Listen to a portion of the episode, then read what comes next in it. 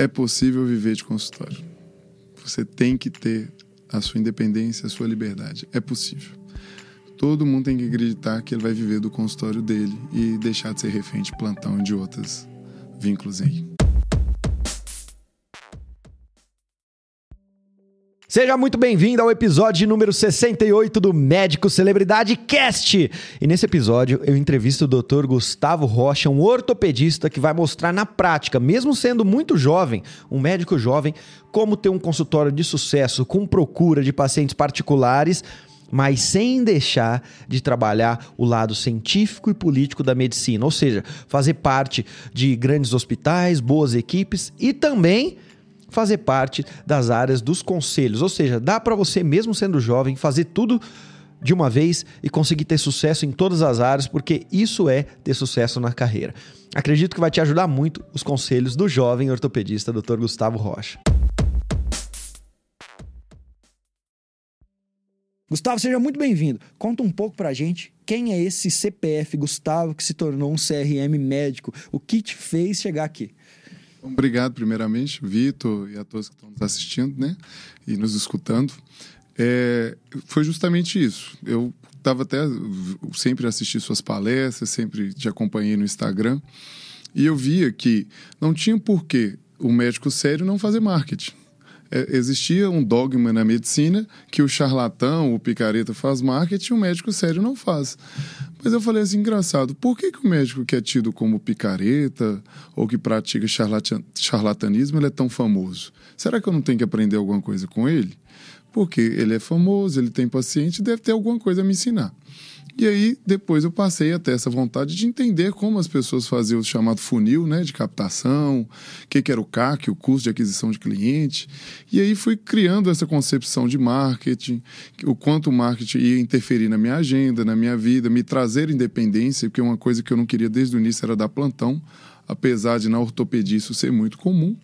E comecei a estudar marketing. Mas tudo começou bem mais cedo, né? Claro, não foi de hoje. Eu comecei lá no início, desde quando criança, eu sempre gostei dessa área de gestão e de finanças. Eu colecionava revistinhas Isto é Dinheiro, é, revistinha Você S.A., eu tinha essas coleções e gostava muito de geopolítica, essas coisas.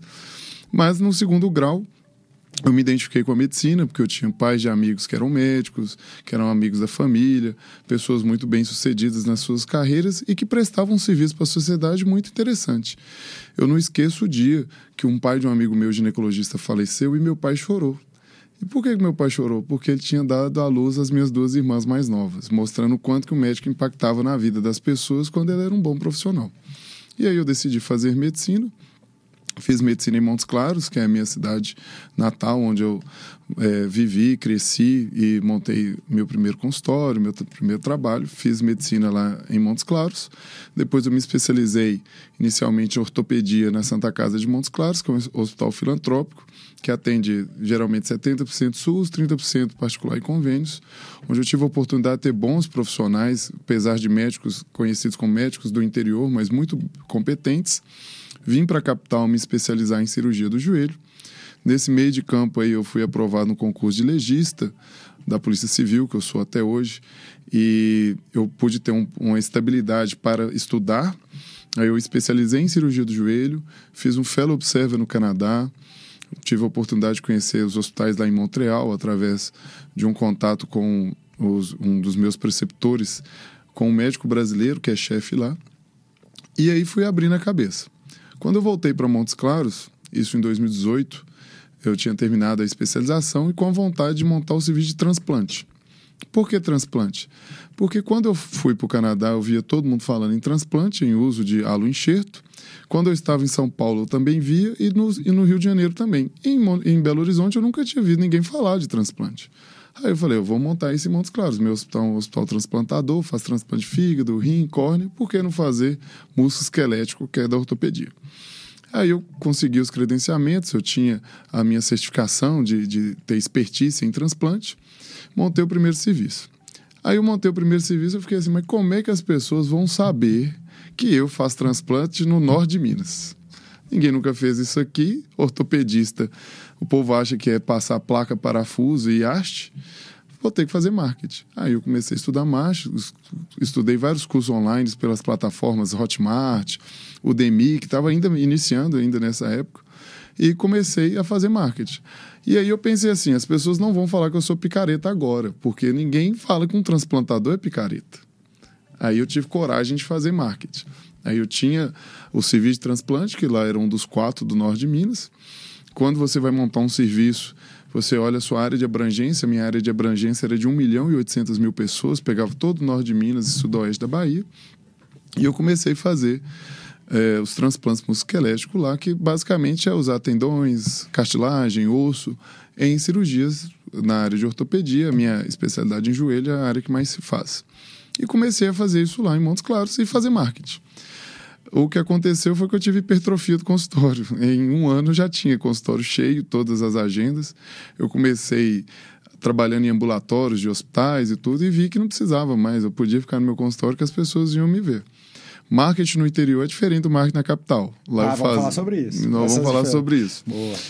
Marketing no interior, o que, que, eu fazia? Painel de LED, eu fazia outdoor. Painel de LED? Painel de Fala LED. mais. Não, agora eu tô curioso. O que, que é um painel de LED na publicidade média? Então, vamos lá. No interior, você tem muito outdoor, e outdoor bem posicionado.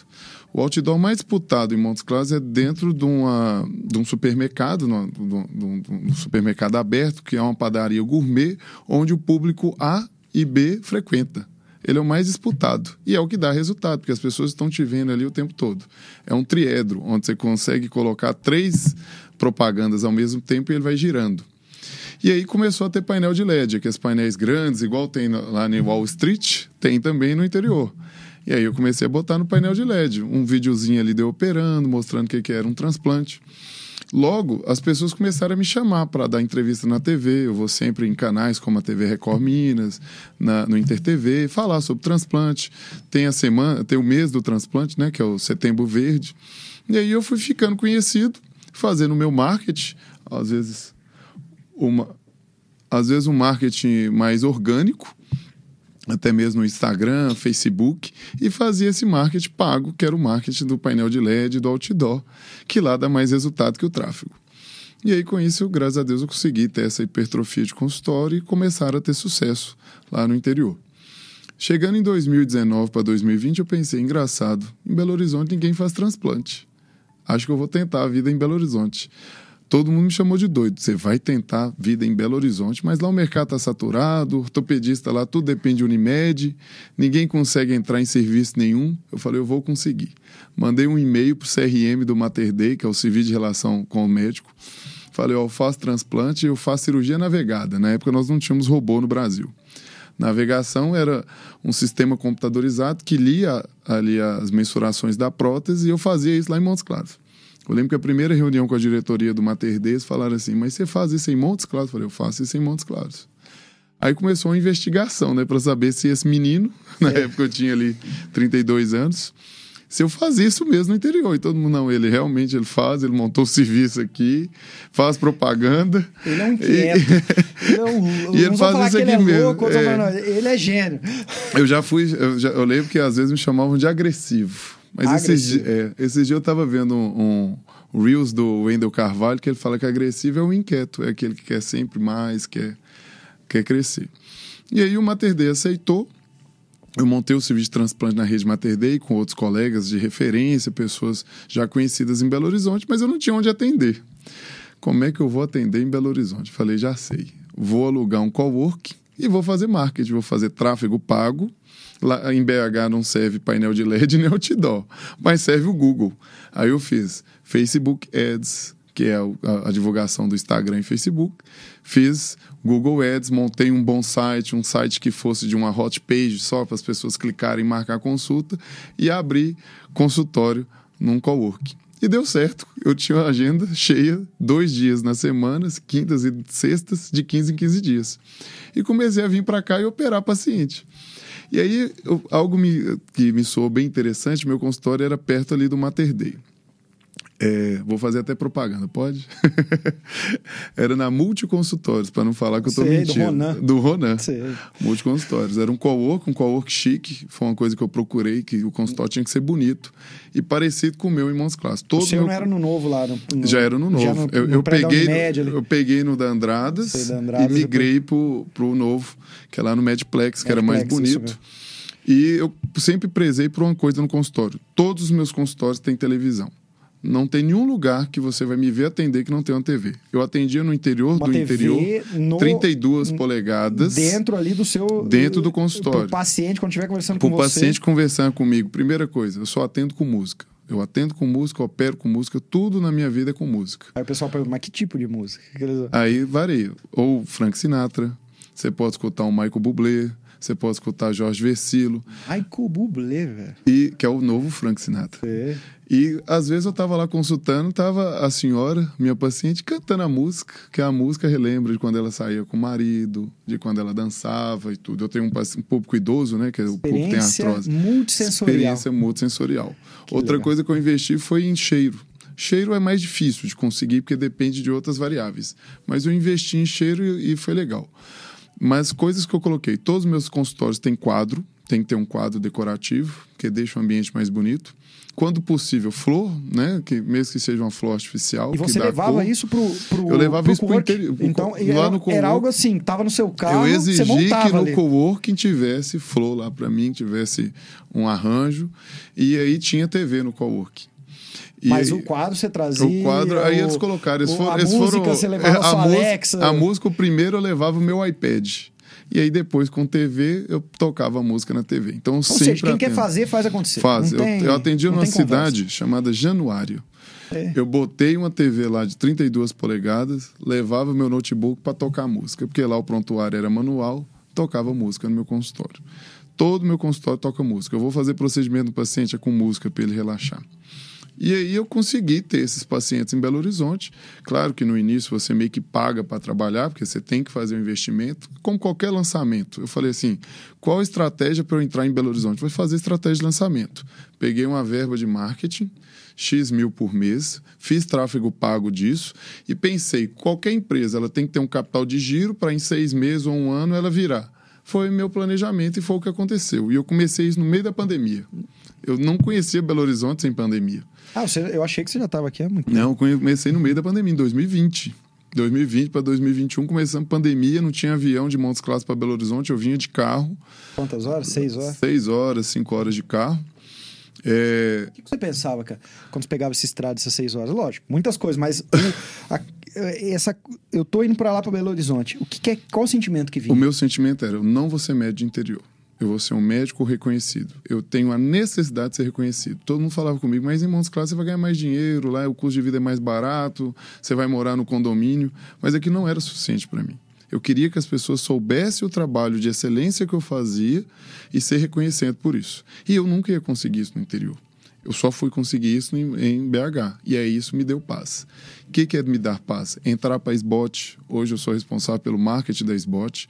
O que lá atrás alguns falaram, não, marketing é picaretagem, você vai parecer um picareta.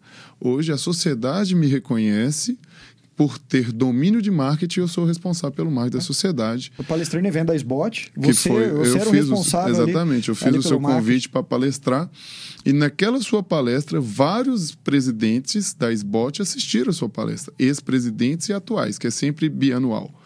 Porque eles viram a importância de fazer marketing e fazer um marketing de qualidade, um marketing é claro para o paciente, um marketing sério, mas é importante que as pessoas saibam onde você está. Ou você seja, quem te chamava de agressivo, hoje aprende com Hoje você. aprende comigo. e eu dou consultoria. E, e- isso, e isso evoluiu mesmo. Sei. As, as Ah, como próprias, negócio. Como negócio. Ah, por exemplo, a Dom Cabral, às vezes eu vou lá e dou uma palestra ali para um evento. Eu passo, faço parte hoje de confrarias de empresário, onde a gente está sempre conversando. Ah, os meus cursos, eu dou cursos presenciais para médico, na área de intervenção guiada, curso de cirurgia em cadáver, que nós fomos dos pioneiros aqui em Minas Gerais, né? No- lá no ITC, na área de ortopedia. Todos esses cursos eu falo de marketing, posicionamento. Eu uso muito o termo de consulta de encantamento. O paciente ele tem que se encantar comigo. Ah, mas a Unimed me paga 60 reais. Não importa. O paciente tem que se encantar. A consulta é 30, 40 minutos, ele tem que entender o que ele tem. Não use termos chulo como desgaste. Explique para o paciente: não, você tem uma lesão de cartilagem, por isso, por isso, por isso. Ele quer saber, o interessado é ele. E se você vai vender um tratamento para ele, e não acho o termo vender como algo pejorativo, é porque você presta serviço, então você vende um serviço. Ele vai comprar se ele entender. Ele vai entender que aquilo é importante. Às vezes eu faço um relatório para o paciente, peço ele, chega em sua casa, pesquisa no Google isso que eu escrevi aqui e vê se está de acordo com o que você pensa. E aí o paciente se sente seguro. Ele, não, o doutor Gustavo me explicou que meu tratamento é esse e esse, por isso, por isso, por isso. E ele lê na internet, ele pesquisa e vê que está de acordo e ele vai e fecha com a minha secretária. Evitar falar de dinheiro com o paciente é extremamente desagradável, mas você tem que ter alguém que fale por você. Entra a questão da secretária. Você mesmo tem um curso muito importante de como treinar a secretária do médico, né? E foi essas minhas bases. Contudo, com o tempo eu fui crescendo esse número de pacientes e a minha relevância dentro do meu meio médico. Eu sou pioneiro na, um dos pioneiros na área de transplantes, sou o maior transplantador do estado na área de ortopedia, faço transplantes multitecidos, componho uma equipe de quatro serviços, três da Rede Mater Dei e uma da Santa Casa. Depois, quando veio a robótica, eu também fui um dos primeiros a fazer robótica, graças a Deus temos um volume importante. Essa semana já fiz duas cirurgias, hoje eu já fiz cirurgia robótica, porque eu tinha essa base da navegação lá atrás, que era o uso do computador. E também tudo isso que eu fui aprendendo, eu fui dando curso. Montei curso de intervenção guiada por ultrassom, fiz meu treinamento, intervenção em dor, parametrizei e montei curso. Eu dou curso junto ao Instituto IMED e eu tenho uma empresa que chama Ortocursos, que ela é a mantedora desses cursos que são ministrados com parceiros. E tudo eu falei, eu quero aprender e quero ensinar, porque o ensinamento que não é passado, ele é perdido, né? O conhecimento que não é passado é perdido. E graças a Deus Belo Horizonte me deu isso. E aí eu fui crescendo, comprei cota numa clínica. Hoje eu tenho a clínica, sou sócio da Ortolife, que é uma das clínicas mais sedimentadas na ortopedia que há mais de 20 anos, lá no Life Center.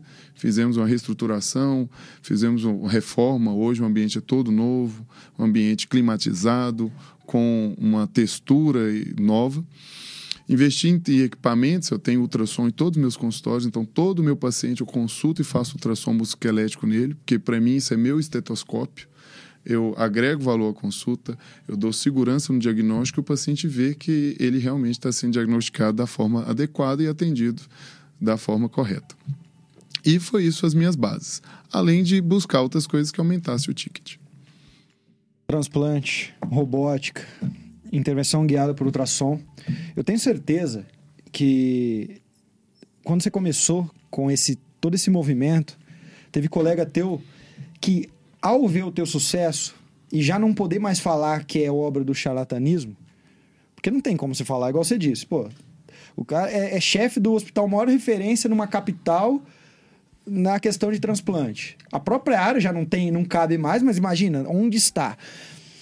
E aí ele fala, tá, intervenção guiada, ultrassom, isso é coisa de charlatão. O que, que, é coisa de charlatão? Alguém que, que vai ter uma, uma curidade ali ao fazer, ao ter uma noção maior, ou aquele que faz do jeito antigo e que tudo que é novo ele chama de charlatão? Porque seus colegas ainda não aceitam as novidades, as, a, a, as, os, as coisas de ponta quando vem de um médico jovem. Assim. É, eu tive um grande problema no início, principalmente com ultrassom porque o ultrassom é algo que tem muita recorrência. É, é o que me deu o maior ticket, inclusive até hoje é o que me dá maior ticket. As cirurgias ela tem um maior valor agregado. Mas na hora que você vê em recorrência, volume, é ultrassom. Eu dou curso disso hoje no Brasil todo, dou curso para time de futebol, faço treinamento para médico do esporte. Você no Cruzeiro recentemente. É, tive também no, agora lá em Fortaleza, onde eu dei treinamento para os médicos do Fortaleza. É, e aí a gente ensina técnicas de medicina regenerativa, técnicas de procedimentos guiados por ultrassom. O que, que é isso? Antigamente, os ortopedistas faziam aplicações, as chamadas infiltrações, né? Que foi muito feito em jogador de futebol, inclusive. Às cegas, você pegava os pontos anatômicos e aplicava. Não é que ele estava errado, mas era a técnica que era utilizada. Com o advento dos ultrassons portáteis e ultrassons compactos, você consegue ter uma imagem de alta qualidade e guiar essa agulha para que ela chegue em pontos que você não conseguiria chegar ou que ela te dê segurança, que você não vai lesar uma artéria, que você não vai furar o tendão, sendo que você quer aplicar o ácido hialurônico sobre o tendão. E aí, quando eu comecei, como ninguém fazia, eu era picareta, eu era o charlatão. Falei, gente, como que eu vejo a agulha entrar no meu paciente e eu estou errado? Não é possível. E o cara, e quem não tá vendo, tá nas cegas, é o certo. Vitor, eu não esqueço de um episódio onde eu começando isso em Montes Claros, a gente foi para um jantar de aniversário da esposa de um amigo meu, que é um radiologista intervencionista, um cara que fez um curso no, na C Camargo, cara diferenciadíssimo. Sentou eu e outros ortopedistas, na época eu estava com minha ex-noiva, e essas pessoas começaram a falar de mim que eu era um picareta, porque eu estava fazendo procedimento por ultrassom, que a gente chegou em casa e ela começou a chorar. Ela chorou porque ela ficou emocionada com quanto que eu fui achincalhado, quanto que eu fui xingado, quanto que eu fui ali maculado pelos meus colegas que não aceitavam a questão de ultrassom. Final da história. O meu curso é o único curso de ultrassom voltado para ortopedistas em Minas Gerais. Eu recebo ortopedistas de idade jovem, idade média, pessoal mais antigo, referências, já dei curso para várias clínicas de chefes de serviço. Os figurões. Os figurões dei, a, meus primeiros cursos foram para os meus próprios chefes, que eu fiz questão de passar a tecnologia para eles. Em retribuição a eles terem me ensinado a operar, eu fiz questão de treinar todos em ultrassom e a maioria deles fazem procedimento guiado por ultrassons porque a gente aprendeu junto e eu passei para eles a informação. E algo que antes eu era mal falado, eu dou palestra em todos os eventos da SBOT hoje, igual aquele que você estava, eu, eu que dou a palestra sobre procedimento guiado para tratamento de dor. Você sabe que isso é um caso raro, né? Você é, uma das únicas, você é um dos únicos médicos que eu conheço que está em sociedade, ou seja, a gente até falou sobre Sim. isso, mas vamos, vamos ainda falar mais. Que está na área política da medicina, ou seja, está na SBOT, está em sociedade, que, que está na formação de ponta, porque sabe fazer robótica, que é speaker, que dá curso, que faz marketing bem, que tem consultório particular e que ainda tem equipe em hospitais de ponta. Ou seja, praticamente em todas as áreas da medicina, você está você está ligado, você está presente e você está fazendo um trabalho bem feito. E não é de qualquer maneira. Por que teu colega não consegue fazer nenhuma dessas áreas bem feitas, você consegue fazer toda? Eu acredito que a pessoa fica muito, é, o termo popular falo bitolado, né? Ou vendado naquilo assim, eu aprendi isso na, residência e, e é suficiente. E não é. Hoje o profissional de sucesso, ele tem que ter várias skills. Ele tem que saber comunicar bem, ele tem que estar perto das pessoas boas, ele tem que abrir a sua cabeça, entrar no mundo digital. Todo mundo que faz sucesso hoje está onde? No mundo digital. Marca digital, está lá no YouTube, está no canal do YouTube, ele está o tempo todo conectado. O profissional que não está conectado, em qualquer área ele está fora, seja ele advogado, engenheiro, produtor, o que for. Se ele não estiver conectado, ele está fora. E aí, infelizmente, dentro da medicina, falava-se que era aquilo fez a residência, R1, R2, R3, R4, R5 e está pronto. E não está pronto. Você não está pronto. Por que você não está pronto? As queixas de cada paciente são individuais. As pessoas têm angústia, as pessoas têm depressão, as pessoas têm ansiedade. Você tem que saber lidar com isso. Eu pego um exemplo. A mãe do amigo meu perdeu o marido e ela precisava fazer prótese. Eu sou muito próximo da família, eu falei, eu não vou operar sua mãe até ela não recuperar do luto. Quem diz que luto, tristeza não diminui a imunidade? Com certeza o paciente vai ter muito mais chance de ter uma infecção, de ter uma complicação, uma recuperação piorada se ele está mal, se ele está triste. E tem embasamento. Com certeza. O luto é um estado depressivo, mesmo que temporário.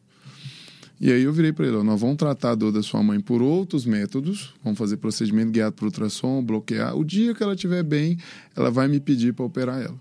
Assim, perlongou por um ano e meio, um ano e oito meses, com quase dois anos virou, eu quero operar.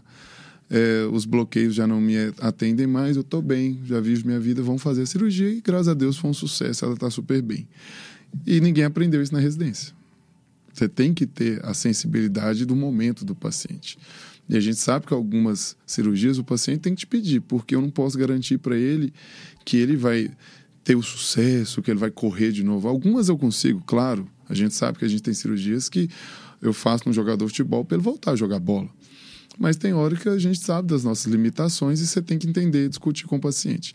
Então, o, o médico ele precisa aprender com os outros. O que é aprender com os outros? Aprender a escutar melhor, aprender a entender as angústias do outro, aprender a tecnologia para divulgar o seu trabalho. Olha, eu faço isso aqui. É, há pouco você estava entrevistando um colega da vascular. Ah, eu faço espuma. Espuma serve para isso, para isso, para aquilo. Se o paciente não sabe que existe espuma e que a espuma serve para tal coisa, por que, que ele vai te procurar? Não tem como ele te procurar. Então, é, eu acredito que o colega ele precisa ter mais humildade, que não é mais o conhecimento só técnico da medicina. É tipo aquela roda da vida. Eu sempre uso muito roda da vida nas minhas aulas. Você tem que saber o financeiro, você tem que saber o, o comportamental, o profissional, a família, os amigos e a fé. Por que não falar de fé é importante também. O Kobe Bryant, quando ele, ele ganhou cinco títulos da NBA, são cinco anéis de campeão da NBA. E segundo as biografias, os treinos mais intensos que o Kobe Bryant tinha eram nos dias depois que ele tinha ganhado aqueles anéis. Porque todos os companheiros dele de time ou de NBA iam descansar, iam tirar dois meses de férias que é justo, é minhas férias, vou tirar, eu vou pro, pro Acapulco, igual Chaves, ou eu vou, ou eu vou pra Europa, eu vou pra Sim. qualquer lugar, eu vou pras Bahamas, sou jogador de basquete multimilionário, o Kobe Bryant não, eu vou treinar forte, porque é na, é na, na falha deles que eu vou me fortificar. Ou seja, é alguém que não está, que é sempre inquieto, que não está acomodado. Bernardinho sempre falava o seguinte: eu ganhava os campeonatos, ganhava a Olimpíada, meus jogadores iam para festas e até meu filho, que era o Bruno, falava: Poxa, Bernardinho, é, vamos lá na festa, os caras vão gostarem de você lá. Ele, não, agora eu preciso estudar, porque eu só, quando eu chego aqui, eu preciso estar num, num nível um pouco superior para manter, porque manter é o difícil. E se tem uma característica que eu vejo que a maioria dos médicos celebridades tem, aqueles médicos que conseguem viver bem de consultório particular, que conseguem fazer carreiras incríveis financeiramente, mas também conseguem ter de volta tudo aquilo que ele já deu para a medicina para satisfação dele pessoal, são médicos inquietos, são médicos que não são acomodados, essa é uma característica. Infelizmente, a maioria dos médicos que eu conheço são acomodados. Eles chegam em um determinado patamar. Ah, consegui fazer um serviço aqui, vai ficar a vida inteira fazendo aquele serviço. Consegui montar uma equipe aqui no hospital, vou ficar a vida inteira fazendo aquilo. Fiz o meu consultório pequeno aqui, vou ficar a vida inteira fazendo esse consultório pequeno.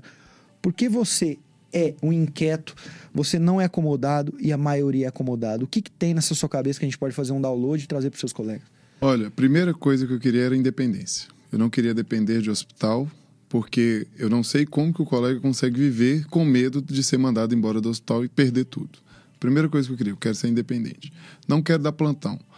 Eu não acho factível você estar tá de plantão sexta-noite, sábado-noite, e sua esposa, seus filhos, sua família está na comemoração e você está lá. Isso para mim era inaceitável, dar um plantão Natal, Réveillon.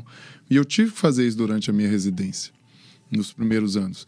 E aquilo me angustiava de saber que meus amigos e minha família estavam confraternizando e eu estava no hospital. E eu falei: Isso não é para mim.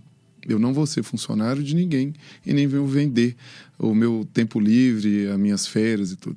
Então, a busca era essa, a busca era da independência. E a única maneira que o médico tem de ser independente é de ter um consultório forte. Porque o médico tem um consultório forte. Eu tive um problema para entrar num hospital inicialmente, que não é de Belo Horizonte, porque os médicos não queriam lá, me, queriam me obrigar a dar plantão e tal. E eu falei, eu não vou dar o plantão. Como é que eu entrei no hospital? Porque eu fazia algo diferente, porque eu tinha volume de paciente particular. E eu quero saber qual gestor de hospital que não quer um médico que leve o paciente para lá e que dá dinheiro. E aí você tem independência. Os resultados foram maiores Os resultados foram melhor. Eu, eu, com dois anos, eu era o terceiro médico mais fazia cirurgia particular no hospital. E aí, quando foi. Aí os médicos brigando que não queriam que eu entrasse no corpo clínico. Até então eu estava ali meio de freelance. Aí a gente fez um levantamento. O dinheiro que eu dava para o hospital de lucro mês equivalia ao, ao valor de dinheiro para pagar o plantão de toda a equipe da ortopedia. Aí o gestor falou assim: como é que eu não quero Gustavo aqui? Não é que eu sou melhor que ninguém, eu simplesmente estava colhendo os resultados de um trabalho árduo, de acordar cedo todo dia, dormir poucas horas por noite. Eu estudei 10 anos da minha vida todos os domingos, porque eu trabalhava para pagar minha faculdade de medicina. Eu não comecei, não foi ontem. E aí, com isso, eu fui sedimentando a minha carreira, fui buscando os meus sonhos e tendo, graças a Deus, sucesso na, na ortopedia. É, Gustavo, eu vejo que essa característica que a gente falou, do inquieto, do não acomodado, está muito ligado também a, a quem ele era. Você, você vem de família que tem muitos recursos, você vem, você teve alguém que abriu portas para você ou quando você estava lá em Montes Claros você teve que correr atrás e até hoje correr atrás? Como é que é? é? Infelizmente eu tive um evento adverso na minha vida, né, que foi meu pai ter adoecido muito cedo. E todo, todo lugar que eu tô, o pessoal pergunta de filho de quem que eu sou.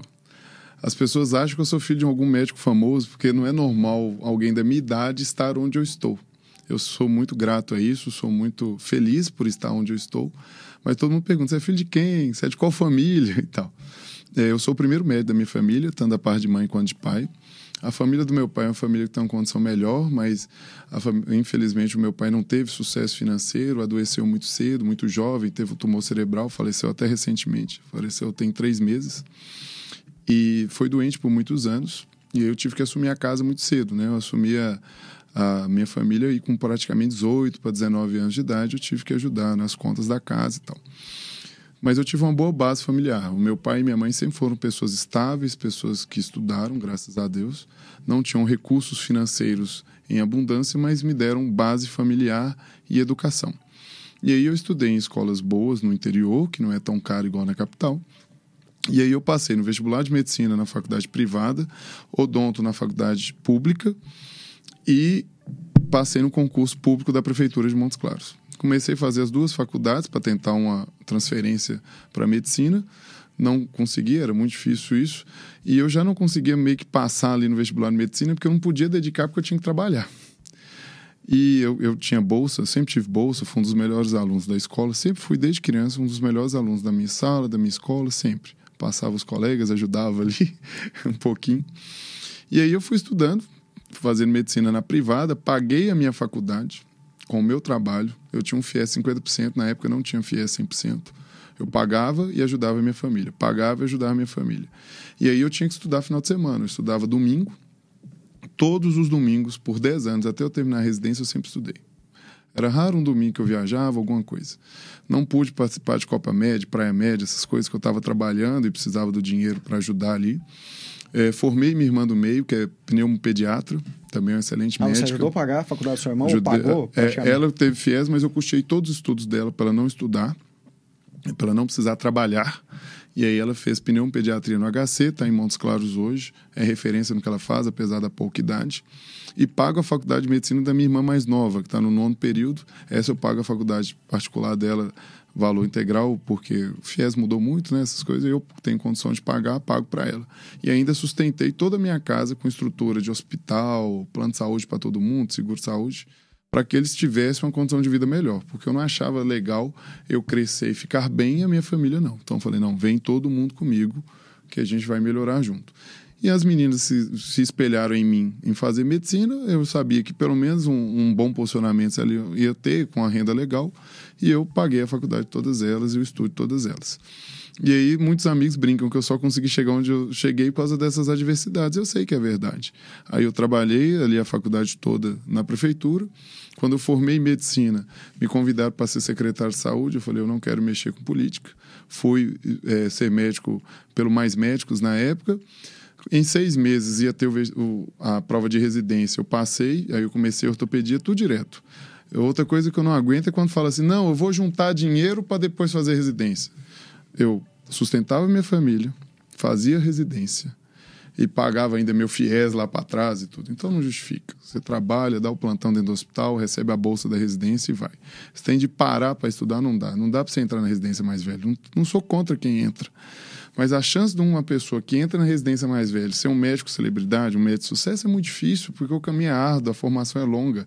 Minha formação toda foram 12 anos, foram seis de medicina, três de ortopedia, mais um de joelho e depois ainda mais dois anos mexendo com transplante, intervenção guiada, robótica e tal. Eu acabei tudo, foram com 12 anos. Eu brinco que eu fiquei velho estudando. Ainda vem inglês no meio disso, é, a questão da concurso de legista que eu fiz também, que me ajudou muito no início.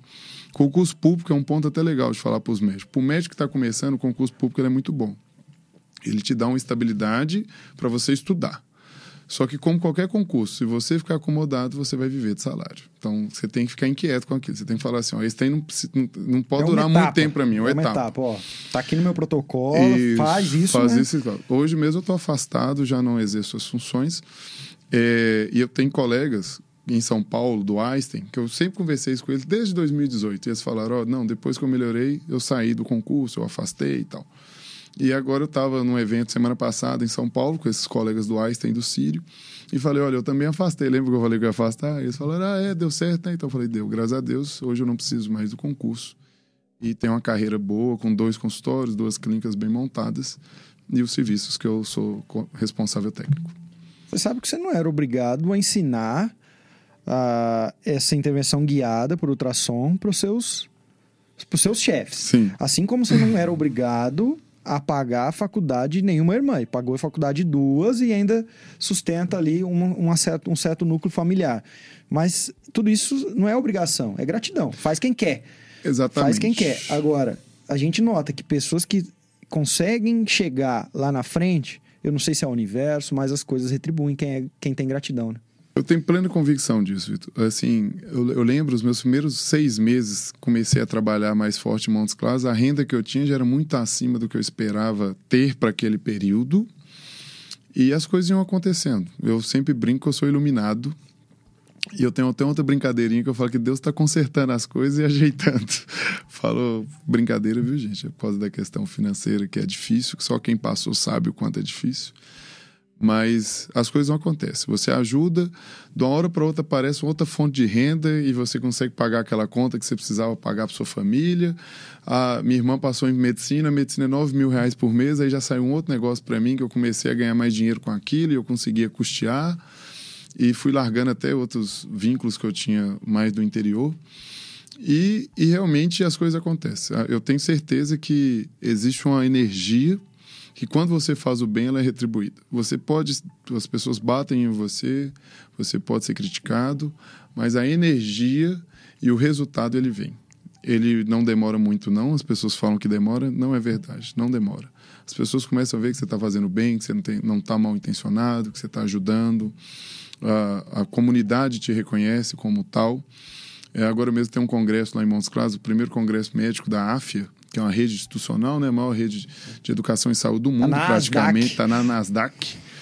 E eu tive o prazer de ser o único dos palestrantes de renome nacional a palestrar na minha cidade. E vou falar do tema de robótica. Porque eles chamaram até o Leandro Carnal para abrir o, o, congresso e eu fui convidado para falar de um tema que, graças a Deus, eu sou referência no estado. Não é só lá em Montes Claros, né? e ter o prazer de chegar em, em, São Paulo, as pessoas saberem quem eu sou, me conhecem, conhecem meu trabalho, a gente fala de igual para igual. E isso é muito gratificante. Sabe o que está acontecendo nesse exato momento? A gente está. Isso não, não é visível. Mas agora, nesse exato momento, tem muito médico que está escutando isso aqui, que ele está dormindo já noites seguidas pensando como é que ele vai pagar a faculdade de medicina do filho que ele está dormindo pensando assim, como é que ele vai pagar o próximo salário da secretária, que ele está pensando em desistir do consultório particular dele, que ele está com medo de ser demitido de um emprego público, ou seja, ele não está dormindo bem. E tudo isso que você me falou, parece que você dorme bem. Parece que você, você sempre pensa assim, poxa, eu estou ganhando até mais, não financeiramente, mas a vida está me dando mais até do que eu esperava. Com certeza. Eu, exemplo, igual eu falei, eu perdi meu pai há pouco tempo. Eu falei assim com minha secretária: você vai abrir a minha agenda igual Moisés abriu o mar. Foi, foi Moisés que abriu uma? Foi, foi Moisés. foi Moisés. Né? Foi Moisés. Eu falei, abre uma. O que, que eu falei com ela? Eu quero almoçar com a minha mãe todos os dias. Custe o que custar. Minha secretária simplesmente remanejou meus pacientes. E agora eu tenho duas horas de almoço que eu quero passar com a minha mãe quando eu estou em Montes Claros, porque eu ainda tenho uma clínica grande lá, com uma grande captação de pacientes de toda a região do norte de Minas e sudoeste da Bahia. Então tive essa liberdade. Outra coisa, eu faço academia desde que eu tinha 14 anos. Parei um tempinho ali por causa da faculdade, retomei em 2016 para frente, nunca mais parei. Tem um personal que me acompanha há cinco anos, que tornou-se meu amigo. E eu ficava angustiado quando eu tinha uma cirurgia final da tarde, eu ia perder o horário do personal oito horas. E eu sou muito vaidoso e preocupo muito com a minha saúde, até porque meu pai adoeceu muito cedo eu sei que, o quanto a saúde é importante é, alimento bem, não gosto de bebida alcoólica, não fumo. E não é por, por fazer propaganda, é porque eu não gosto mesmo. Nunca gostei. Bebo pouquinho ali. O tal do social é menos que o social, é pouco. Eu gosto mais de uma água com gás e um limão espremido. E aí eu botei que eu vou malhar todo dia às 7 horas da manhã. Não quero saber. Eu treino às 7, 7 e meia no máximo, acordo cedo, treino. Chego em casa, tomo um banho, respondo o WhatsApp, respondo e-mail, começo meu consultório às 10 horas da manhã, porque era prioridade para mim fazer atividade física. Lá para 6, 7 horas eu encerro o consultório ou alguma cirurgia e estou em paz. Eu posso montar uma aula, eu posso pensar na estratégia de marketing, eu faço muita videoconferência né, com, com outras empresas, serviço de concierge como speaker para empresas do, do, do, ramo farmacêutico, principalmente de ácido hialurônico, e é onde eu posso criar e estar tá com meus amigos, minha família, montar aula. Então, é isso que, que eu tenho de gratidão, de poder gerenciar o meu tempo, ser dono do meu tempo. É isso que eu ia te falar. Você tem controle sobre a sua vida. As outras pessoas os outros seus colegas, a maioria deles, as demandas têm controle pela vida dele. Então, ah, vou treinar quando der, o dia que der, no horário que der. Não, eu vou treinar às sete da manhã. Eu tenho controle sobre a minha vida. Exatamente. Isso, pouca gente vai passar uma vida inteira para acordar e saber que em qualquer momento você tem controle. Qualquer momento dá para você controlar. E saber que o final de semana que você quer ter livre é seu. Essa semana eu operei porque eu tinha um volume grande de cirurgia em Belo Horizonte. Essa semana eu tinha um transplante, duas robóticas e vários pacientes me aguardando e o feriado no meio. E na semana seguinte eu tenho esse congresso grande em Montes Claros, que eu botei até um stand da minha empresa de curso, né, da Ortocurso e tal.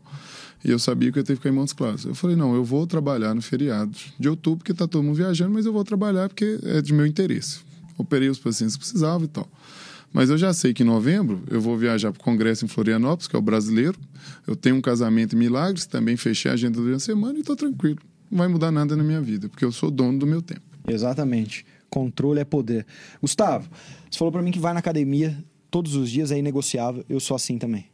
As pessoas não, talvez não podem ter a oportunidade de conhecer a gente pessoalmente estar tá vendo a gente, mas nós somos sujeitos grandes, tanto de altura quanto de massa magra, músculo. E a gente, onde a gente chega, a gente impressiona pelo nosso físico. Eu sou assim também. É inegociável ir para academia e tudo mais. E quanto mais o tempo passa, mais eu vejo que esse médico celebridade que consegue chegar num status financeiro e também de carreira é uma pessoa que é vaidosa. Sim. É uma pessoa, é o que eu sempre falo, médico não precisa nascer lindo. Mas pelo amor de Deus, você não ganha nós estamos falando de Brasil, de mazela, de gente que não ganha nem um salário mínimo. Todo médico ganha no mínimo 5, 10 salários. Com certeza. Você não precisa nascer lindo. Mas se cuidar é o primeiro passo que você tem que fazer para fazer o seu marketing. Cuidar do seu corpo. Tá sempre bem vestido. Tá com o seu Rolex. Deixar a academia em dia. Tá sempre com o cabelo cortado. Tá sempre bem apresentável. Isso te abriu portas ou você acha que isso é secundário? Sempre abriu portas. Sempre. Sempre em tudo. Quantas vezes você vai atender seu paciente? É uma senhora de 70 anos que vai fazer uma prótese que veio da cidade do interior constar com você. Como é que ela vem? Ela passa batom, ela faz as unhas, ela bota a melhor roupa dele e vai no seu consultório. É inaceitável você estar tá com um jaleco sujo, um sapato que está ali sem engraxar, um sapato velho, porque não é compatível com o que ela espera. Ela quer chegar, ela quer ver um médico bonito, não é bonito no termo de beleza física, é bonito no, na áurea que está feliz com o que ele está fazendo, ele atende ela com educação, ele atende ela sorrindo, ele é médico, ele é bem sucedido. Não tem como a população achar que o médico é bem sucedido. Quantos não queriam ter feito medicina e não conseguiram? E aí, quando você se posiciona dessa forma, eu sou uma pessoa grata a Deus e sou bem sucedido. Eu vou me vestir bem porque eu sou bem sucedido. Eu gosto de relógio, coleciono relógio. E eu tenho coleção de relógio desde quando eu não tinha dinheiro, tá? Eu tenho meu primeiro reloginho lá, um Dumont, que eu comprei, cronógrafo, que na época custava uns 200 e poucos reais. Eu tenho guardado uma caixa de relógios que conta parte da minha história, esses relógios. É, jaqueta de couro também, elas contam parte da minha história. Eu, não esqueço que eu tinha uma jaqueta da, da Hugo Boss, que era doido para ter, uma jaqueta de couro. E aí, quando eu fui a primeira vez em Miami, eu fui na loja da Hugo Boss e comprei essa, essa jaqueta. Essa jaqueta tem todo um sentimento de, para mim, importante, conquista. de conquista. E não é que é futilidade. Eu, eu queria ter aquela jaqueta de couro porque eu achava ela bonita, que ela vestia bem. Então, cabelo eu lembro que uma vez eu virei para um cabeleireiro meu ainda lá em Montes Claros e falei assim: como é que faz para eu ter o cabelo igual ao do artista? Mas como assim, Gustavo, igual ao do artista? Eu não gosto daquela aquela transição que o cabelo um dia tá grande, um dia tá pequeno, parece diferente. Como é que ele faz? Ele, ó, há um ano é o mesmo. Um ano é, aí ele falou assim: ó, Gustavo, só se você fizer igual ator. Ator corta toda semana. Eu, é, é. Eu corto o cabelo toda semana. E barba eu chego a fazer duas vezes por semana. Hoje eu faço aqui na Marília de Seu, tem uma barbearia ali muito boa, que as pessoas me tratam bem, são bem dedicados. Eu corto o cabelo uma ou até duas vezes se eu tiver um evento que eu acho que é importante e eu tô igual o ano todo. É igual o corpo. Eu sei que eu não tenho um corpo perfeito. É, eu tenho colegas nutrólogos, atletas, pacientes que têm um corpo muito mais bonito que o meu. Mas você não vai ver diferença, você não vai me ver fora do que eu sou. Eu sou o que eu sou há pelo menos cinco anos sem mudar. O cabelo embranquece aí porque a gente está envelhecendo, a gente vai fazendo botox, clareamento dos dentes. Faço limpeza e clareamento rigorosamente quatro a cinco meses. De quatro em quatro, cinco, cinco meses. Botox de quatro, quatro, cinco, cinco meses. Tudo parametrizado, junto com a minha saúde, uma boa alimentação para o autocuidado. Porque as pessoas não querem ver que você é bonita Na verdade, é o autocuidado, que você se cuida. E se você se cuida, como é que eu sou obeso, viro pro meu paciente e falo assim: você tem que perder peso para melhorar a dor no joelho. Pô, doutor, mas o senhor não faz isso, como é que eu vou fazer? Então você tem que inspirar as pessoas. A verdade é essa. Eu sempre falo que é o seguinte: se você é médico e tem pouco, pouco dinheiro ali para investir em marketing, se você é médico e ainda não tem esse investimento todo para fazer em marketing, ao invés de comprar um curso do Vitor Jaci, ao invés de comprar um livro, ao invés de contratar uma agência, ao invés de fazer alguma coisa, pega esse pouco dinheiro e comece a investir na sua imagem. Primeira coisa é sua imagem. Paga um personal trainer? Não pago se você acha que é caro pagar um personal trainer, isso está na, na sua cabeça. Você não vai conseguir vender o seu, o sua consulta particular. Porque se você, se você, não dá valor no trabalho de um terceiro, você não vai dar valor no seu particular. Começa daí. Paga um personal trainer, começa a se vestir bem, compra um relógio, deixa o botox em dia, não é ficar superficial, mas deixa o botox em dia. Sempre vá no cabeleireiro quando puder. Só a tua autoestima vai fazer você vender muito mais. Isso. E vestir bem não é vestir caro.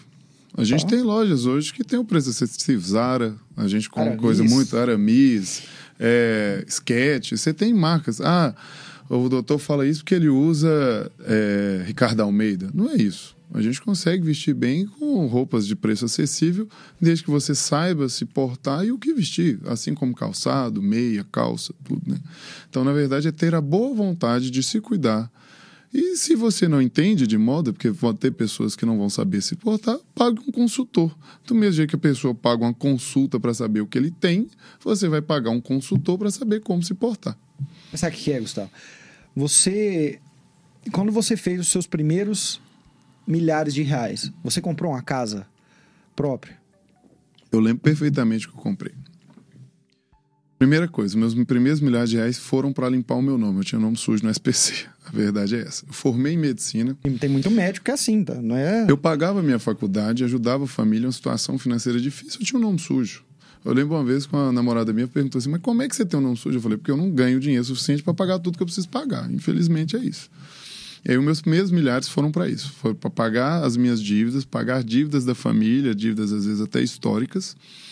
É, e aí, eu queria comprar um carro. Aí eu não tinha. Eu, eu, eu tinha a renda, mas não tinha um nome para financiar o carro, porque o nome era sujo. Aí o que, que eu fiz? Eu fiz depósitos judiciais com amigos advogados para limpar meu nome. Enquanto isso, eu fui lá e comprei roupas novas. Eu fiz uma. Foi, a primeira, foi o início de eu comprar roupa como eu compro hoje. É, inicialmente eu comprava roupa em série, eu ia lá e comprava cinco camisas, seis camisas, né? Aí a gente vai evoluir na vida, você não precisa disso mais, você vai ficando mais minimalista. Aí você vai lá e compra duas camisas, um blazer, você não precisa comprar em série. Mas quando eu comecei, eu comprava em série.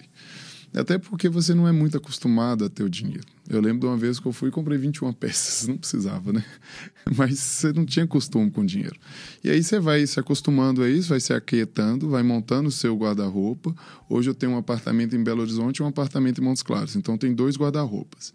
E os meus guarda-roupas são idênticos. O mesmo blazer que eu tenho em Montes Claros, eu tenho um blazer em, Montes, em Belo Horizonte. O mesmo sapato lá, o mesmo aqui. Varia pouca coisa. Porque eu mantenho o mesmo padrão, o mesmo padrão de vestimenta e tudo, e eu consigo ter esses dois guarda-roupas para eu viajar tranquilamente.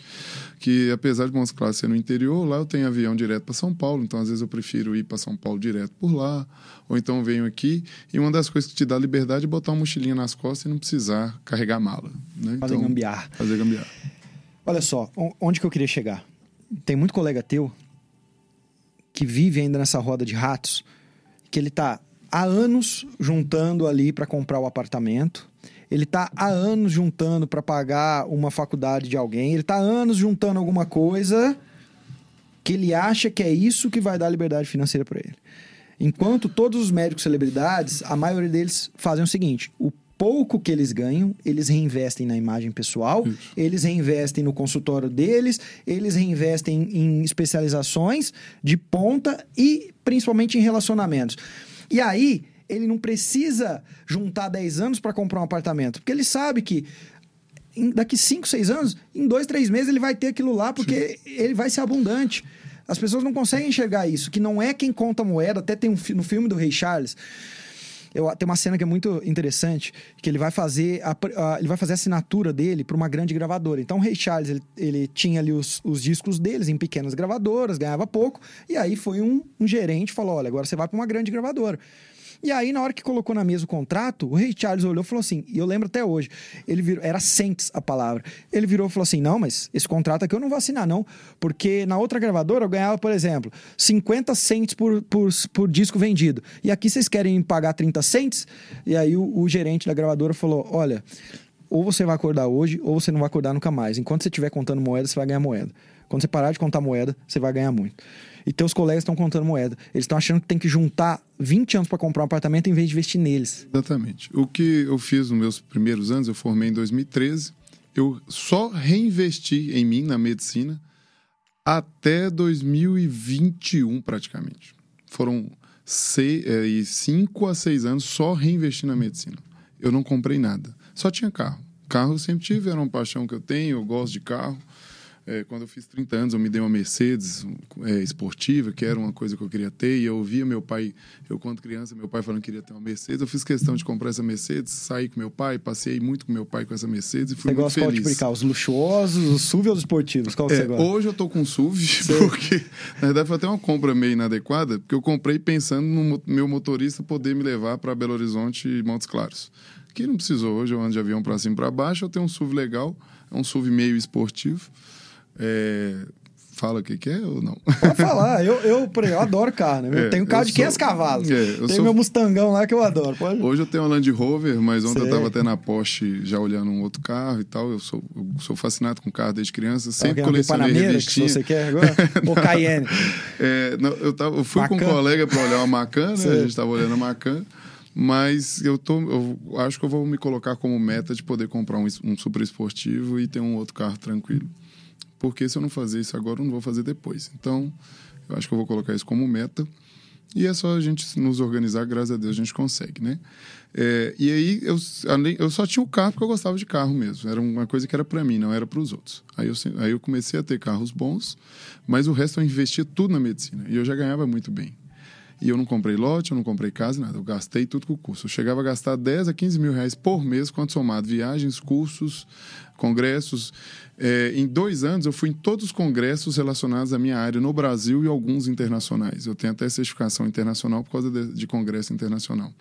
E aí eu investi tanto em mim que eu cheguei na independência. Quando você chega na independência, que é, não, não é questão de independência financeira, aquela conta de ter X milhões de dólares, não é isso. Eu falo independência na sua carreira você consegue falar assim, não, ó, eu posso diminuir um pouco da verba de marketing, eu posso viajar menos e comprar casa, eu posso comprar o lote, posso financiar o carro que eu quero e tal. E é o que a gente tem hoje. A gente, você tem essa maleabilidade de saber para onde você quer ir. É, realmente eu ainda não tenho dinheiro para comprar um Lamborghini, infelizmente. Se Deus quiser, um dia eu vou ter. Breve. Mas é, eu consigo, dentro das minhas possibilidades, me organizar e comprar um carro melhor se eu quiser. Eu consigo comprar a casa melhor se eu quiser. Só que são prioridades. Atualmente, a minha ideia é investir em outras coisas, como as clínicas, comprar cota de clínica, investir no- em, em- na minha empresa de cursos, outras coisas que vão me dar renda e vai me deixar cada dia mais independente. Eu quero hoje depender menos da hora trabalhada como médico. Eu brinco que hoje eu já não preciso bater ficha mais. Eu faço procedimentos com valor agregado, onde eu faço um procedimento por dia, eu não preciso ficar atendendo 20 Pois é. pacientes Unimed. Não preciso mais média já disso. te paga. Você tem quanto tempo de formado? Eu formei em 2013 em medicina, mas a gente considera o tempo que a gente entra para o mercado, né? Eu entrei no mercado praticamente em 2019. Eu terminei Tá. R4 de joelho em 2018, tirei o título, fui para o exterior e foi praticamente 2019. É, mas eu vou, eu vou ser bem puritano agora. Nós vamos voltar lá em 2013. Você pegou seu CRM em 2013, então você se formou em 2013, a gente está falando de 10 anos praticamente de formado. 2013. Se você, desde 2013, tivesse como meta comprar o seu terreninho, construir sua casa e tudo mais, você teria hoje uma casa, um terreno ali já, já feito com uma casa, a casa dos seus sonhos. Você não teria investido, você não saberia fazer cirurgia robótica, você não teria é, um, um consultório e particular em grandes hospitais e também nenhuma, um- não seria sócio de uma clínica grande, você não teria clientela em duas cidades ao mesmo tempo, você não seria speaker desses vários lugares. Se, se o Gustavo parasse para pensar hoje, olha o preço que saiu essa casa, esse sonho, se ele não, ao invés dele ter reinvestido nele. Você se arrepende de ter re- reinvestido em você ou não? Nunca. Eu tenho certeza onde eu estava. Eu estava dando plantão no pronto-socorro. Os meus colegas que compraram casa no condomínio, eu, eu gosto muito de falar de valores. Eu acho que tem problema nenhum a gente falar em valores, falar em economia, falar em fé, cada um fala. É, naquela época, uma casa no condomínio em Montes Claros custava um milhão e meio, dois milhões de reais, uma casa mobiliada, toda pronta tudo. Vários colegas foram lá e compraram essas casas, deram uma parte de entrada e financiaram essas casas com parcelas de 15 mil reais por mês, 10 mil reais por mês. As, exatamente, em 20 anos. E muitos deles são casados com médicas. Então, assim, eu ganho 15 mil, minha esposa ganha mais 10 e tal, a gente paga e vai levando. Ou ganho 40, 50 e tal. Aí eles têm dois carros e essa casa no condomínio. Lembrando que uma casa de 2 milhões, quanto que ela custa por mês? Ela não tem como ela custar menos de 5, 6 mil reais. Então a parcela que era 15 passou para 21, porque ele tem que pagar o custo da casa. E aí dos 21, ele tem um filho. Ele tem que pagar a escola do filho, ele tem que se vestir e tal. Então, no final das contas, ele tem quase 30 mil de, de, de custo fixo porque ele resolveu Passivo. comprar uma casa passiva. Por causa de uma decisão. Por causa de uma decisão. Vamos ser legal, ele tem 20 mil. E aí, como é que ele faz 20 mil? 20 plantão de mil reais, porque o plantão no, no, no, em Minas Gerais a média é mil, mil e poucos reais. Ah, ele é casado, então é 10 plantão para ele, 10 plantão para a esposa. Põe na ponta do lápis 10 plantões. O que, que são 10 plantões? 10 plantões, se, o mês nós temos 4 semanas, são dois plantões de 12 horas por semana, nós estamos falando em 8. Então ele precisa dar o final de semana. Então ele vai trabalhar dois finais de semana por mês, mais dois plantões de 12 horas por semana, ele e a esposa. Que dia que ele encontra com a esposa? São 20 anos refém de uma decisão. 20 anos refém da decisão. E aí, você fala assim, ah, Gustavo, mas você não tem a casa. Quanto custa uma cirurgia robótica? Uma cirurgia Né? você paga. Ou... Uma cirurgia eu pago os Um- plantões dele lá. Quanto custa um transplante? Quantos procedimentos guiados eu preciso fazer para pagar um plantão? Um procedimento guiado, a gente vai falar em ticket médio, 2.500 reais o ticket médio. Equivale a dois plantões e meio. Eu demoro quanto tempo fazer? 15 minutos. O paciente fica satisfeito, feliz, sai sem dor, foi bem atendido, faço um negócio com alta tecnologia. Muitas das coisas eu faço por convênio, não é o paciente está me pagando, porque eu trabalho com, com a tabela de reembolso ou com faturamento mesmo, porque eu tenho credenciamento ali do convênio, ou a minha cooperativa tem, porque eu conheço a tabela Brasíndice, que é a tabela de remuneração médica. A tabela, na verdade, a Brasíndice é a tabela de remuneração de MatMed, materiais e medicamentos. A nossa tabela de remuneração é a CHBPM. E aí eu conheço a tabela, minha clínica for- faz esse serviço, o convênio paga a clínica, o valor é equivalente a dois plantões e meio num procedimento de 15 minutos. E que ninguém te implantou um chip com todo esse conhecimento, não. Você correu atrás. né? Corri de atrás estudar estudar. todas essas tabelas. Eu viro para os meus residentes, eu sou subcoordenador de um R4 em cirurgia de joelho, onde eu me especializei, e eu falo com eles, você tem que conhecer a sua tabela de remuneração, como é que você não sabe quanto que o COT paga? Como é que você não sabe codificar a cirurgia? Eu ensino todos os dias alguém codificar a cirurgia, todos os dias. Os meus colegas não sabem codificar. Eles não sabem qual é o código. Não é fazer sacanagem, não é fazer coisa errada, não é ludibriar o convênio, não é nada disso. É conhecer a tabela, o rol de procedimentos elencados e colocar o seu passo a passo cirúrgico Exato. compatível com aquele código. Porque se você fizer coisa errada, uma hora ou outra, as pessoas vão descobrir.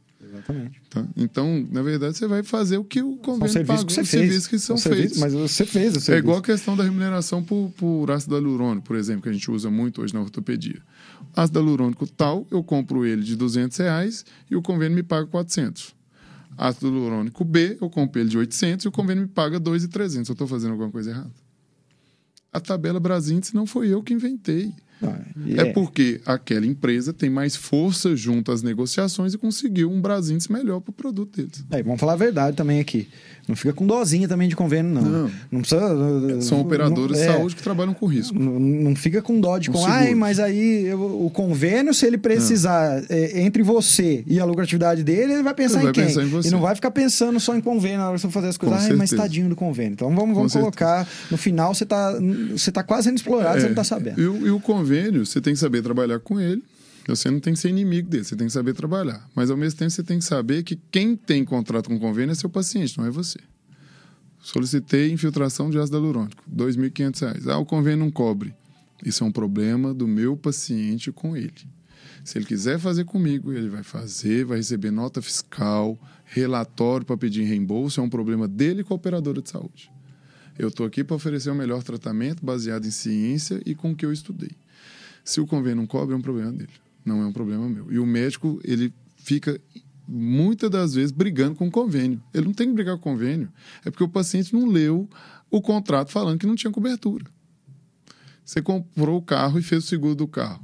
Tem o que cobre, tem o que não cobre. O, seu, o, o seguro seu não cobre se furar o pneu, o seguro seu não cobre se fundir o motor. É a mesma coisa do convênio. Ele não cobre se o paciente tiver, tiver tal patologia, Exato. que é o rol da ANS que a gente tem que conhecer.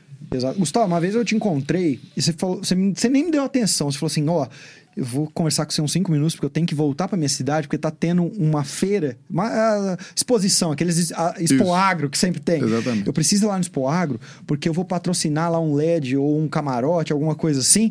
Aí eu falei, pô, mas pera lá, você é um cirurgião que. Ah, é robótica, o, o- o que você quer, o que você quer patrocinar, né? Cirurgia de joelho. Mas que você vai patrocinar uma feira agropecuária? Eu nunca vi um médico falar isso. Eu vou.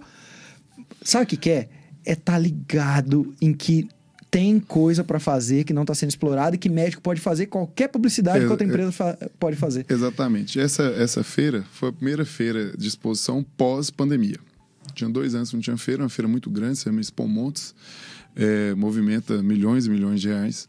E aí um, colega, um dos meus amigos, faz parte da minha confraria, uma das coisas que o médico de sucesso tem que ter é ser bem relacionado. Você tem que estar perto dos empresários, perto de onde as coisas acontecem. Ele falou assim, Gustavão, é, eu vou botar um painel de LED atrás das bandas que vão tocar no meu bar, um bar grande para 300, 500 pessoas.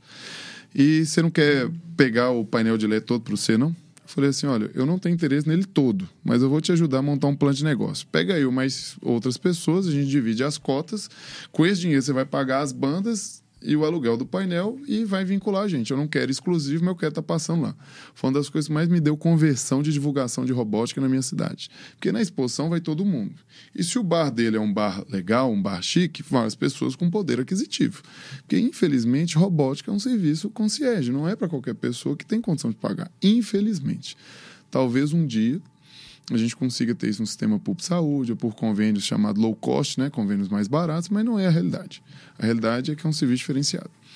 E aí eu coloquei lá. Todo mundo me dava notícia, tirava foto, me mandava um direct, mandava um WhatsApp, passando eu falando sobre cirurgia robótica ali naquele painel de LED dentro da exposição agropecuária. Por que, que eu não posso divulgar o meu trabalho lá dentro? Eu não estou inventando nada.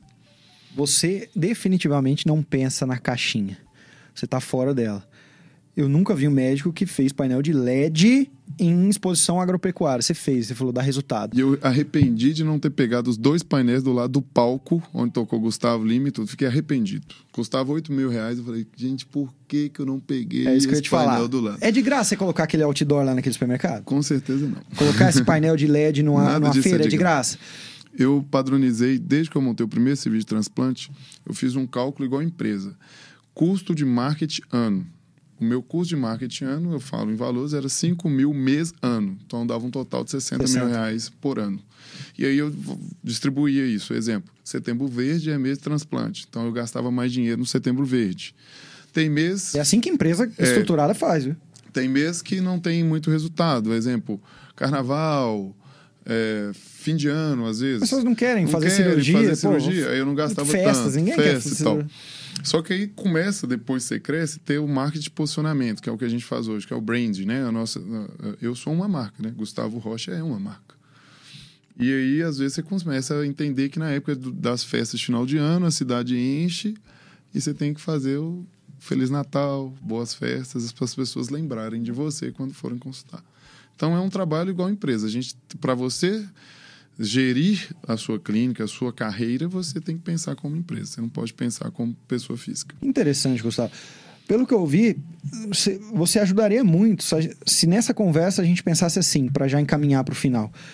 Se você estivesse começando hoje, aí do do outro lado tem colega teu que já tem consultório há 10 anos, há 20 anos, mas também tem gente que tem sonho de ter consultório, tem gente que está começando. Sim. Em qualquer caso que ele tiver, se ele pudesse dar um reset e ser aconselhado pelo Gustavo, como é que você começaria esse primeiro, meu primeiro consultório? Que passo a passo, de maneira rápida, você, você falaria, ó, pensa assim, depois vai pra cá, vai pra cá, vai pra cá, vai pra cá, porque tudo tem que ser planejado, não pode sair fazendo, a Deus dará. Exatamente. O, o meu primeiro consultório tem que ser pensado se eu estou no interior ou na capital.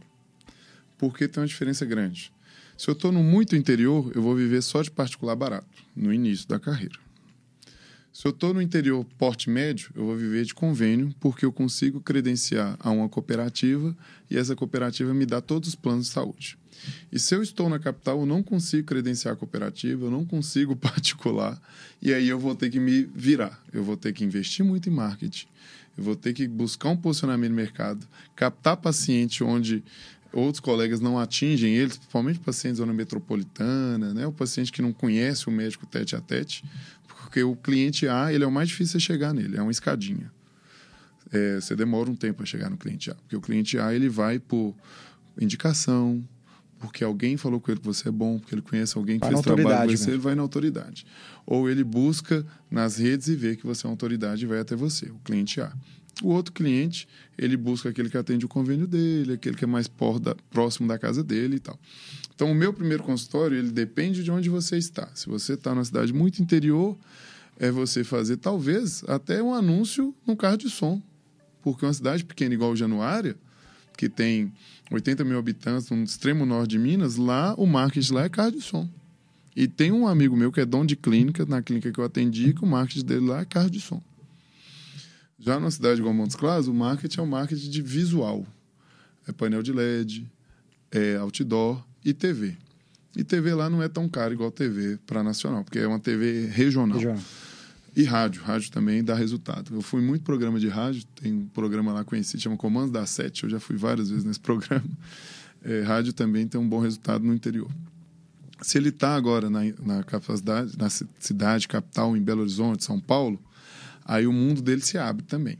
Ele tem as dificuldades de não, não con- conseguir se credenciar ao, é, ao convênio, mas ele tem que entender que agora ele tem 14 milhões de pessoas em São Paulo, 3 milhões de pessoas em Belo Horizonte, que muitos não têm plano de saúde e vai pagar para ele uma consulta de 200, 300 reais, 400 reais, que ele pode escalonar isso com o tempo e ele vai encher o consultório dele, mas ele tem que impactar essas pessoas. E ele vai impactar essa pessoa pelo Facebook, pelo Instagram, pelo Google Ads, pelo YouTube Ads. E aí ele precisa conhecer esses canais de venda, canais de captação, que são as redes sociais e a internet. Ou seja, o primeiro passo é primeiro entender qual é a sua situação, Qual é sua qual é situação. o teu, uh, o teu paradigma, ali, Exatamente. onde eu estou inserido, né? o contexto. Olhei onde eu estou inserido. Exemplo, a cidade muito do interior, montar um consultório próprio é barato. Lá em Januária, Janaúba, Quinhentão um aluguel. É, o aluguel, exatamente. O aluguel é 500 a mil reais, a secretária ganha um salário mínimo, ele contrata uma secretária só. A mobília é uma mobília razoável, não precisa de móveis de fino gosto. E ele consegue montar um consultório e ali ele vai viver de particular, um particular mais acessível. Eu acho que no Brasil seria por volta de uns 200 200, reais. 300 reais no máximo. 200 reais. 150, 200 reais.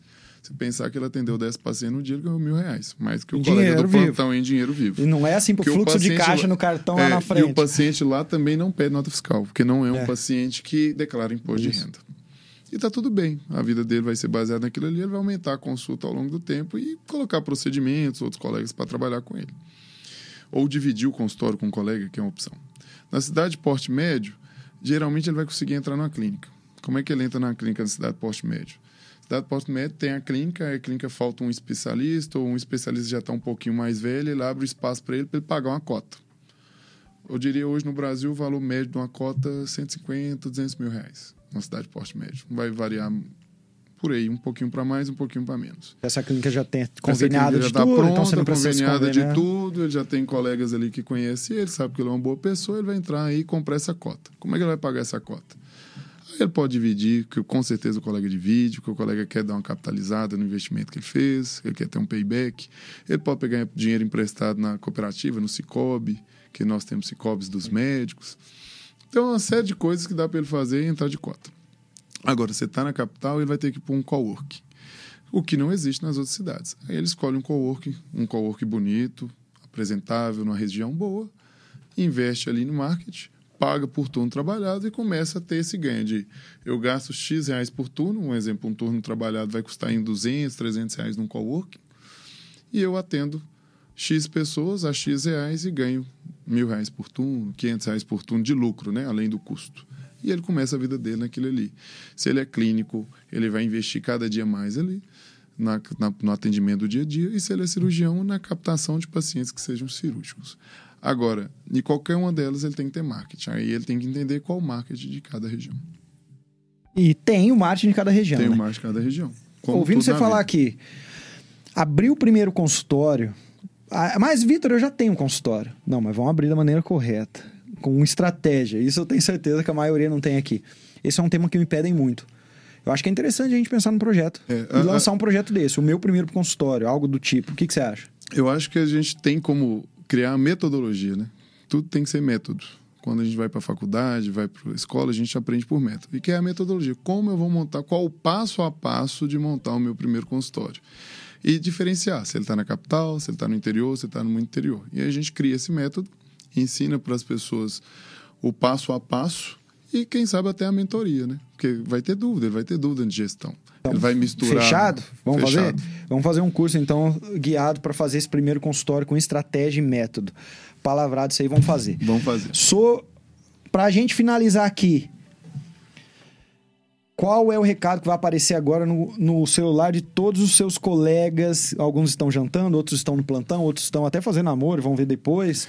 Ah, a maioria eu acho está preocupado com, com política, alguma coisa assim. Qual é o recado que vai aparecer no celular de todos os seus colegas? Eles vão ter a oportunidade de ler e, e, de alguma forma, vai abrir a mente deles aqui, Gustavo. é possível viver de consultório. Você tem que ter a sua independência, a sua liberdade. É possível. Todo mundo tem que acreditar que ele vai viver do consultório dele e deixar de ser refém de plantão e de outros vínculos aí. Ah, mas Gustavo, pra que que eu vou viver de consultório? Eu tenho estabilidade. Não existe Não existe estabilidade. Amanhã, sabe o que vai acontecer com a sua estabilidade? Uma nova diretoria vai assumir o hospital, Fala- vai falar, ou vão cortar gasto, ou vamos trazer a nossa equipe de longe, Ou você te- vai ser Eu te demitido. dou um exemplo de onde eu vim. Eu fiz residência, minha residência era no Ortolife, que era do Life Center. Inclusive a clínica que eu sou cotista e hoje trabalho é no Life Center, na Torre de Clínicas. O Life Center tinha uma rede de médicos, todos bem estruturados, pessoas técnicas, reconhecidas em Belo Horizonte há mais de 20 anos. O Life Center era um, um maior centro da América Latina em serviços médicos, foi por um tempo. E aí veio a Notre Dame Intermédica, GNDI, e comprou o Life Center. O que, que ela fez? Mandou todo mundo embora. Ou seja, não Todo existe mundo estabilidade. foi embora. Dos mais velhos Dos aos mais, mais, velhos aos mais novos. E depois foram ou recontratados numa situação muito inferior ou descartados e tra trazido equipe de fora que aceita ganhar muito menos e vender a hora, não ganhar por procedimento. Você é o capitão da sua vida. Eu sou o capitão da minha vida. Além graças disso, você a é o capitão da sua carreira. Com certeza. Seus colegas precisam se tornar capitães. Capitães. Gustavo, pra gente finalizar aqui. Pergunta protocolar, eu já me despeço de vocês. Muito obrigado pelo tempo, que médico é tão. O Sim. tempo é o principal ativo que você tem. Eu me despeço aqui. E protocolar essas duas perguntas finais, que é. O que, que você pode ensinar de marketing para alguém que está ouvindo agora? Então, uma dica rápida, um insight e medicina para finalizar. Próximos 5, 10, 15 anos. Vai melhorar? Vai piorar o mercado? Como é que você enxerga esse mercado da medicina? Então, marketing, primeira coisa. Onde eu estou e qual marketing dá resultado? Se eu estou na capital, ele tem que comprar pelo menos um curso de marketing digital e entender o que, que é os ads. Não é acei- aceitável não saber o que, é Google Ads, o que, é Facebook Ads, o que, é Instagram Ads. Que aí ele vai saber por que, que aparece o patrocinado para ele. Primeira coisa. E por que, que na hora que ele pesquisa no Google ortopedista BH aparece meu nome de outros e não aparece o dele? É porque a gente está pagando para estar anunciando ali. É, e a medicina. A gente chama hoje de medicina 3.0, alguns de 4.0, né? A população está envelhecendo e aquelas pessoas que não usavam a internet vão morrer com o tempo. Daqui 10 anos só vai ter pessoas que usam a internet. A minha mãe hoje me mandou um direct logo, cedo me dando um sermão. Mas tem 67 anos e está ligada na internet. Me mandou lá um coach de relacionamento. E aí ele tem que entender que ele precisa se comunicar com esse paciente. E a medicina, você me perguntou, ela vai piorar ou não? Na verdade, a medicina está virando uma medicina de estamentos. Você lembra lá na Idade Média que a gente tinha o primeiro estamento, segundo estamento, terceiro estamento? É você saber onde você quer. Você quer ser médico classe A, fazer uma medicina de excelência, de ponta, de precisão e ganhar bem por isso. Você quer ser um médico classe B ou de segundo nível, viver de convênios mais baratos, fazer uma medicina razoável, ter uma formação razoável, viver uma vida razoável. Você quer ser um médico classe C, que vive de clínica popular, atendimentos populares, clínicas mais simples e tal, ou se você quer ser um médico SUS, que aí, infelizmente, é o mais baixo mesmo, porque não sei se você sabe, uma cirurgia do SUS, ela paga média de 100 reais por cirurgia. Viu só médico celebridade? Falei para você que esse bate-papo estava em alto nível. O Dr. Gustavo Rocha mostrou pra gente como olhar a carreira, diria 360 graus, né? Não só fazer marketing, não só cuidar da imagem, mas também olhar para o lado científico e olhar também para o networking, que a política, isso abre muitas portas. Acredito que esse episódio tenha te trazer, tenha trazido para você uma reflexão muito profunda sobre a sua carreira no momento atual. Do mais, qualquer dúvida que você tem sobre esse episódio ou sobre qualquer episódio do Médico Celebridade Cast, me escreve lá no arroba Vitor Jaci, então vai lá e escreve arroba Vitor Jaci. E se você um dia quiser fazer marketing em alto nível também, não deixe de se inscrever no Médico Celebridade, que é o curso mais completo de marketing médico do Brasil e vai te ajudar a viver confortavelmente de consultório particular. Até o próximo episódio, então, do Médico Celebridade Cast!